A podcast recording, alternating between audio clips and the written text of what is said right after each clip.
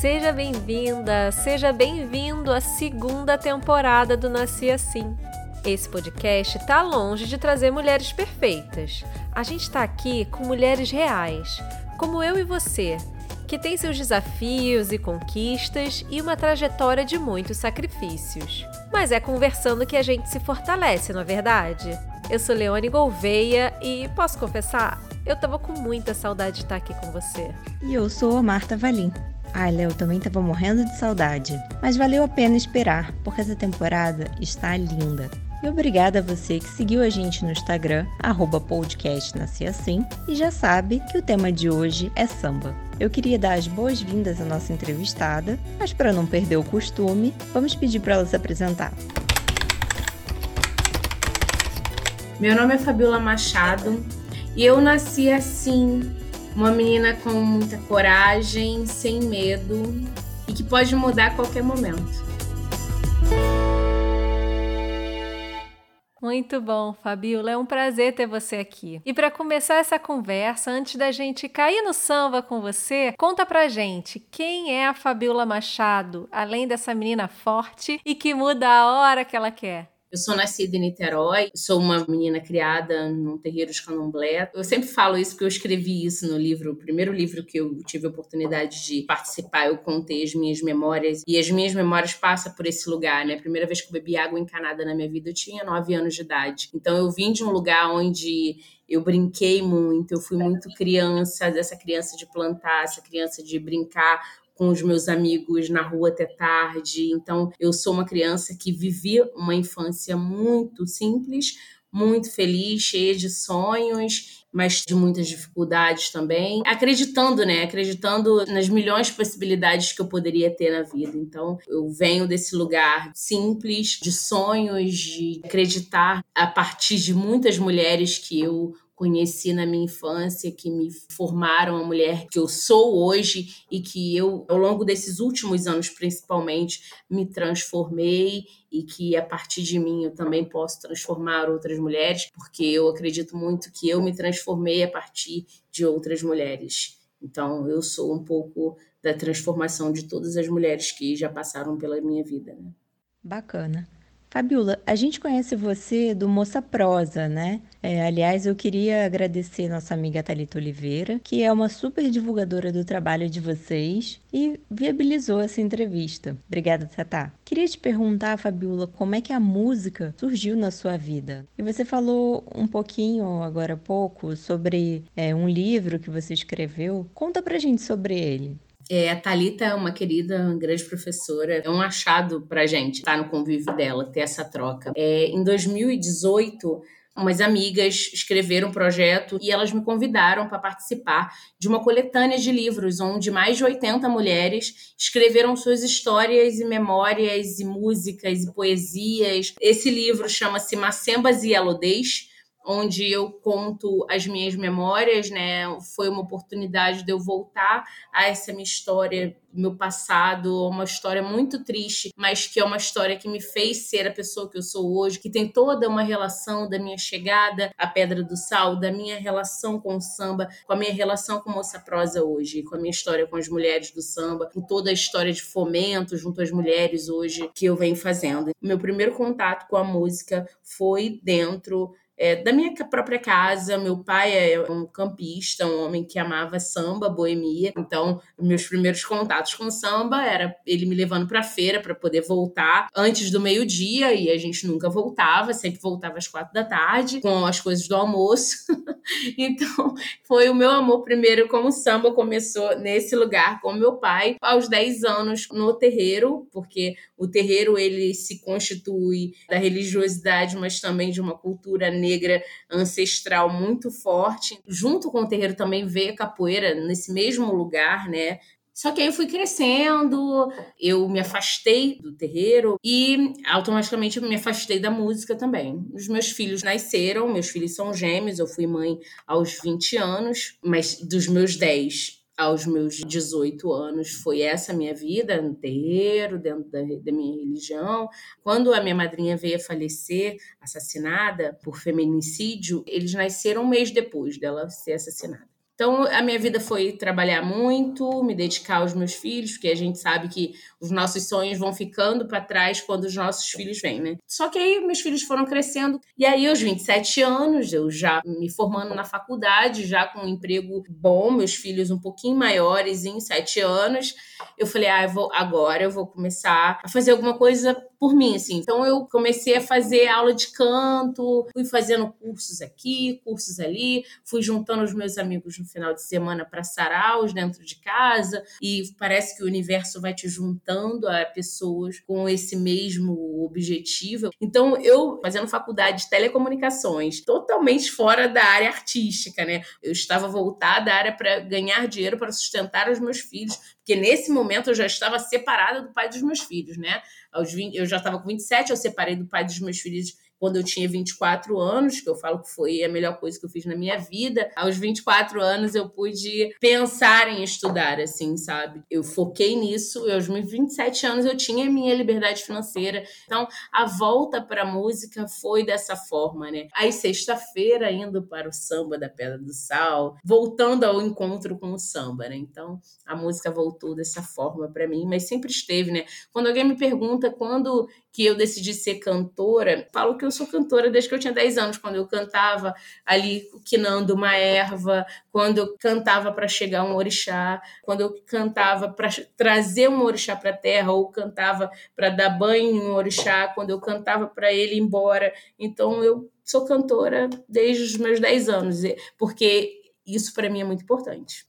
Muito bom. E como surgiu Moça Prosa? Eu já frequentava esporadicamente a, a Pedra do Sal, mas eu estava fazendo a minha monografia nesses últimos, nos últimos dois anos ali. Um dia que eu apresentei minha monografia, eu falei: olha, eu vou me entregar ao samba de uma maneira como eu nunca fiz antes. Vou a samba todos os dias. Todos os dias que tiver samba, eu vou de segunda a segunda, gente. Vocês não estão entendendo mesmo. E aí, eu fiz amizade com o pessoal da roda de samba. E aí, o Wagner Silveira é, falou assim: Olha, quero muito abrir uma oficina de mulheres aqui. Eu sei que você canta. Será que você quer aprender a cantar samba? Vim aqui para acompanhar as meninas que vão fazer oficina. Passou alguns meses, eu estava na Pedra do Sal quando eu recebi uma notícia do falecimento da minha irmã. Minha irmã foi assassinada. Então, assim, aquilo ali para mim foi a gota d'água. A minha madrinha foi uma mulher que me criou dos meus 10 anos aos meus 17 anos. A minha irmã foi uma pessoa muito especial na minha vida. Me criou desde que eu tinha 8, 9 anos de idade, sabe? Ela era 7 anos mais velha que eu. Então, assim, foi o, definitivo para eu falar, eu preciso me juntar a essas pessoas que eu nunca vi na vida. Aquilo ali me mudou muito. Esses últimos oito anos na minha vida me mudou demais. Eu me transformei em vários sentidos, né? Eu conhecia essa coisa de estar junto com mulheres, falando sobre questões de mulheres e foi especial demais porque eu me vi num espaço de rua, me reconheci como um corpo político, me reconheci como uma mulher negra num espaço, numa cidade num país e num mundo que não nos ama, não nos quer, quer nos matar, não nos aceita.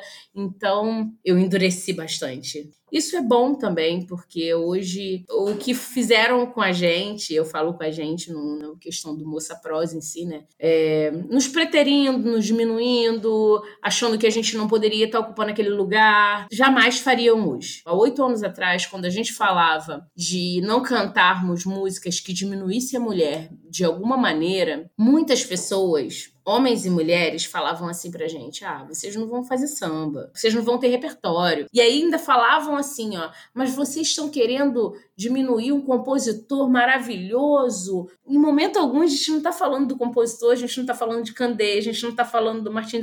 A gente está falando de uma ideia que não cabe mais. A gente não quer mais ouvir que, que o homem tem o direito de matar porque é a mulher dele, que ele vai quebrar um dente e cinco costelas. Se você quer continuar cantando, ok. Se você é mulher e quer continuar cantando, ok também. Mas aqui, nesse lugar, esse espacinho aqui nosso, não vai cantar. E é muito difícil para as pessoas entenderem isso. E é muito interessante ver que hoje, oito anos depois, as pessoas já estão falando isso com mais naturalidade. São enfrentamentos que a gente vê lá na frente que valeu a pena Só que a gente toma muita porrada nas costas. Então, assim, a gente acaba endurecendo mesmo. As pessoas muitas das vezes falam assim: ah, Fabiola é difícil, né? Isso eu sou difícil sim. E não precisa falar nas minhas costas que eu sou difícil, porque eu vou ser sim.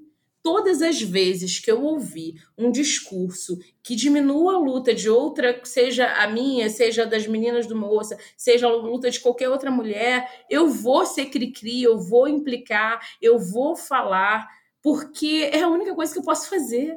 Eu não posso fazer outra coisa, eu não posso mudar o que está na cabeça do outro, o que está dentro do, desse meu ambiente aqui, eu posso mudar. É muito importante também, me, me fez crescer, me fez olhar coisas que eu nunca tinha olhado, ter, uma, ter empatia também por questões que nunca passaram por mim. Porque a gente vive nas nossas bolhas, né? Nesse momento de pandemia, é muito mais jogado na nossa cara de como a gente está vivendo em nossas bolhas, né? O moça me fez sair um pouco da minha bolha, eu pude ouvir outras mulheres com outras dificuldades e trocar e isso me enriquecer e eu também levar a minha história. Eu acho que o Moça me enriqueceu nesse sentido da troca, de empatia também. Você também participa do grupo Aure, né? Eu queria que você falasse um pouquinho dele, assim. O Aure, ele me possibilita hoje eu poder falar sobre a religiosidade de um lugar leve, de um lugar onde eu possa trazer para as pessoas a alegria de você não ter medo, de você ser uma pessoa de candomblé ou de umbanda ou de samba de caboclo daqui do Rio de Janeiro, ou de Angola, ou de Jeje, e poder falar que não é porque você não é de uma religião pentecostal ou católica que você é adoradora do diabo, sabe? De coisas que eu ouvia quando era criança, né? Que eu era do diabo, que eu era bruxa. Quando eu ia para a escola com todos os meus signos, né? Meus filhos de conta, meus contreguns, é, poder estar tá nesse lugar e poder falar sobre o racismo religioso, estar em quilombo, me aquilombar e trazer ali num espaço de cultura, uma identidade, uma valorização dessa identidade através de música, através de gastronomia, através de, de um filme, de uma poesia, de mostrar para as pessoas que a cultura é, africana, afro-brasileira, ela está aqui em diáspora desde sempre e que nós fazemos parte disso e que nós precisamos reconhecer isso. Porque a minha geração na escola, eu nunca tive nenhuma referência negra na escola assim de algo bom. A única coisa que a gente sabia era de escravidão e ponto a gente fazia um trabalho sobre a escravidão que a gente desenhava lá um negro na corrente. Era a única coisa. Então, as referências que a gente tinha sempre foram horrorosas. Eu não sabia que o Egito, que as pirâmides de Gizé, ficavam no continente africano. Eu achava que era nos Estados Unidos. Isso estou falando quando era criança. Então, acho que o Aure, ele dá essa oportunidade da gente poder trazer o povo negro para um espaço que é aquele espaço político, que é Madureira, saindo dos grandes centros Zona Sul, trazendo as pessoas desses espaços para a Madureira, para a gente poder estar num quintal debaixo de uma árvore, conversando sobre isso, trazendo pessoas aliadas, brancos, não brancos, simpatizantes, amarelos, mas vamos ouvir, vamos trocar, vamos se respeitar, pessoas de outras religiões ou sem religião alguma, mas para estar tá ali, para se ouvir, para se abraçar e para sentir a energia que é a troca, que é a importância que é a gente estar num ambiente como esse. Fabiola, aqui no Rio de Janeiro, o samba surgiu com uma mulher, né? A Tia Seata. Você acredita que ao longo da história as mulheres negras do samba foram sendo invisibilizadas? Você acredita que houve um certo apagamento? Sim, começa ali no quintal da Tia Seata, passando pelo choro. A Tia Seata também compositora, ela tem histórias de composições também. A gente sabe a história da liberação do samba no Rio de Janeiro através da Tia Seata curando lá o general que tinha, né? Ela fez como se fosse um interplástico na ferida que ele tinha e aí ele liberou o samba no Rio de Janeiro. Mas eu acho que a gente pode aprofundar isso. Eu acho que tem essa questão da mulher sendo invisibilizada no samba, mas também tem a questão que eu acho que caminha junto do embranquecimento do samba, da elitização do samba. Os próprios ranchos do samba era ali feito por trabalhadores, homens negros, em sua grande maioria homens e mulheres negras, e hoje o samba está na mão de homens que têm dinheiro, homens brancos, né? Hoje o povo negro hoje só está nos barracões fazendo os trabalhos de conserto e empurrando carrinho, mas não estão nas diretorias. Isso é uma problematização. É, a gente vê essa história da tia Seata e toda essa participação dessas tias. A gente fica pensando quantas mulheres vivem de samba hoje. É, se botar então mulher negra no samba, aí você vai ter cinco dedos na mão vai contar as mulheres negras no samba. Eu falo no mercado ganhando dinheiro. Estou falando ganhando dinheiro mesmo, vivendo só de samba. O Brasil olha a cultura como se fosse um peso nas costas. São sempre as mesmas pessoas que ganham os projetos, sempre os mesmos artistas, mesmas companhias ganhando. E eu vou te dizer que apesar da gente ter oito anos de história, nunca ganhamos nenhum fomento. Porém, Porém, a gente sempre teve uma agenda muito boa. Os contratantes particulares sempre contrataram a gente e contrataram pelo preço que a gente sempre cobrou. Isso também eu não posso deixar de falar. A gente é um grupo grande e a gente sempre estabeleceu: olha, nosso cachê vai ser assim e a gente vai fechar o nosso cachê assim. Sempre respeitaram a gente. Eu acho que a gente tem muito que avançar. Eu acredito que a próxima década seja uma década de a gente ter muito mais mulheres fazendo samba, que não fique somente no Moça Prosa, que não fique somente no samba que elas querem. Embora o Moça Prosa não tenha sido o primeiro grupo, que já tinha o samba delas, já tinham outras mulheres da Zona Oeste fazendo samba, né? Baixada fazendo samba, mas que tem outras mulheres em outros lugares, porque é muito interessante que uma vez um rapaz veio para mim me perguntar: "Poxa, mas mais um grupo de mulher? Você já tem moça prosa, para que tem outro grupo de mulher?" Gente, os outros 99% são de homem e ninguém pergunta, né? Mais um grupo de homem, ué, já tem 98% de grupo de homem. Justamente, às vezes, o grupo com os mesmos homens. Você entende por que, que eu sou uma pessoa difícil? Porque eu não aturo. Em 2020, a gente tem ainda um diálogo sobre esse aí a gente fala de recorte de gênero, a gente fala de recorte de raça, só que aí a gente acaba no mesmo lugar, no lugar onde as pessoas não querem perder os seus lugares de privilégio, as pessoas não querem se dar o trabalho de ter empatia, de pensar, de se colocar no lugar do outro. É, você contou um pouco dessas histórias de cara falar, ah, mais um grupo de mulher e tal. Que tipo de situações curiosas vocês já viveram por ser um grupo só de mulher, Fabiola? Já aconteceu de um compositor, é interessante, porque sete anos atrás ele foi dar uma canja com a gente, e aí ele já sabia que a gente não cantava música que diminuía a mulher em nenhuma situação. E aí ele cantou uma música, e a música diminuía a mulher assim, era terrível. E a gente se olhava assim, com estrangida, assim, sabe? Muito interessante, porque a cabeça dele mudou muito. Inclusive, hoje ele é um grande compositor, compôs músicas, inclusive falando sobre a temática homofóbica, que o samba é homofóbico, muito homofóbico. Eu acho que é por isso que a gente ganhou um nicho muito importante das mulheres e homens e mulheres homossexuais, porque se reconheceram no espaço seguro. Nessa questão do som é muito interessante porque o não cuidado, para mim, é um desrespeito pessoa que mexe com o som, ela sabe dessas frequências. Então, assim, ela sabe que ela, na hora de equalizar o som de uma voz feminina, principalmente se ela tem uma voz mais aguda, que tem um médio grave ou um médio agudo, ele vai ter que ter uma sensibilidade maior ali. Se ele joga tudo numa receita de bolo, não vai funcionar. E aí, quando ele não respeita isso, ele não está me respeitando o meu lugar como mulher, entendeu? Em oito anos de trabalho com som é muito difícil.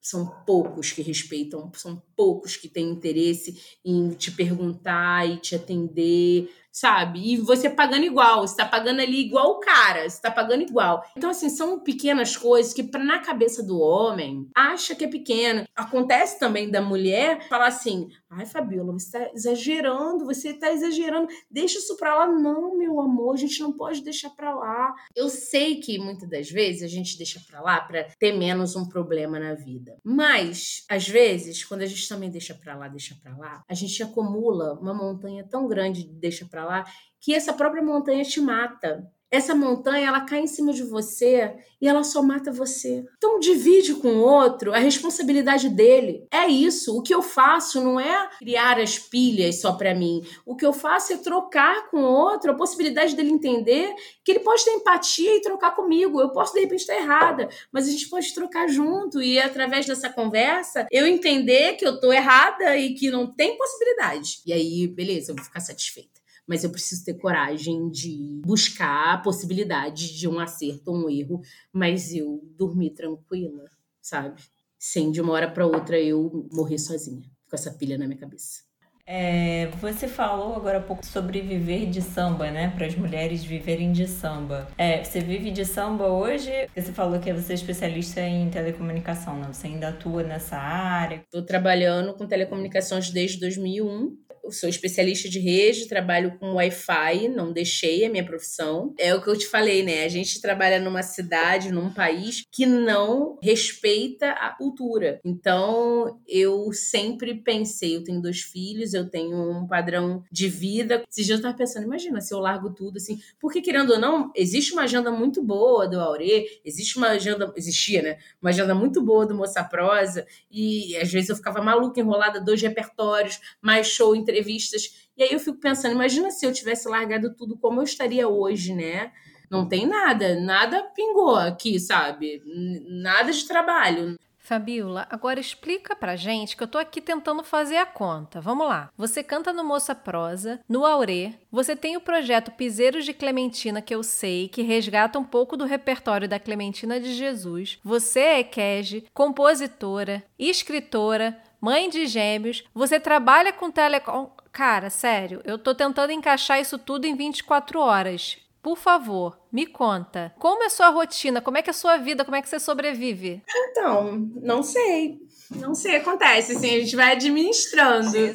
Nos últimos anos estava sendo difícil. Eu peço, Oxalá, Olorum, me ajuda. Você ter carro, assim, a mobilidade vai te ajudando, né? Eu vou, boto toda a roupa no carro, vou pro trabalho, do trabalho, vou pra Nova Iguaçu, pego um trânsito danado, fico lá no terreiro, passo sábado, sábado de noite me arrumo, vou cantar, volto direto pro terreiro, volto para cantar de novo. E aí, marido, filho, fica tudo aqui se virem. O Dani também é um parceiro, ele sempre me ajuda muito, assim, com essa dinâmica de me apoiar. Como ele toca no Aure comigo, ele é músico também, aí eu já tô, tô com a roupa do Moça Prosa, mas eu vou cantar no Aure. Eu já ligo para ele e falo: olha, leva roupa tal, tal, tal, sapato tal, tal, tal. Aí ele vai de Uber, leva roupa pro lugar e eu já chego só tomo banho, boto a minha roupa, me maqueio, pego o repertório pro outro e vamos embora. É isso, assim, é a vida que eu escolhi, sabe? Eu sou hiperativa, né? Eu acho que agora eu tô muito mais tranquila. Por exemplo, agora aqui na quarentena, eu tô num momento de descanso mental total. Eu tô nesses cento e poucos dias sem criar nada. Que bom. E às vezes eu fico assim, ó, caraca, eu não tô criando nada. Mas eu já fiz tanto, sabe? Vamos também me dar esse direito de botar o pé pro alto e assistir uma série aí. Eu lembro que no final do ano, eu tava vendo meu marido só quando eu chegava e via ele dormindo. Tava num ritmo tão pesado, então eu via ele quando eu chegava de um outro show, que ele tava, ia tocar comigo, eu chegava, dava um beijinho e falava: Ah, que bom, agora a gente tá aqui quatro meses. Eu falo, hashtag tem que salvar meu casamento.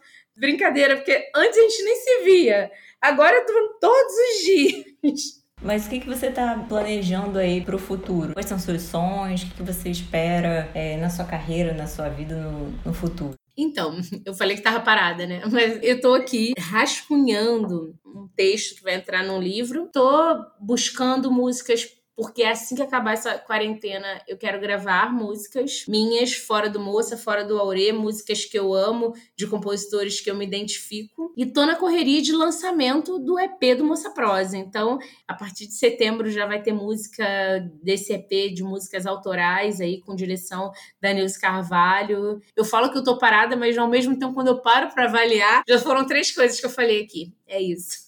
Eita, pelo jeito você nunca para, né? você comentou antes o quanto as mulheres que passaram na sua vida, Fabiola, te ajudaram e te transformaram a ser quem você é hoje. E quais dessas mulheres você destacaria que te inspiraram ao longo da sua história e que te inspiram até hoje? Vamos lá, eu quero começar pela minha madrinha. Eu ficava muito impressionada de ver como ela cuidava de todo mundo, de como ela ao mesmo tempo que brigava, ela dava, conseguia dar amor, assim, como ela era acolhedora e ao mesmo tempo me ensinava a me defender. E aí depois vem a minha irmã, que me ensinou tudo, assim, né? Minha irmã me ajudou muito, assim, ela que me ajudou a ter meu primeiro emprego, a tirar meu primeiro dente no dentista. É, são mulheres que me inspiraram e duas mulheres que foram assassinadas de forma brutal para mim.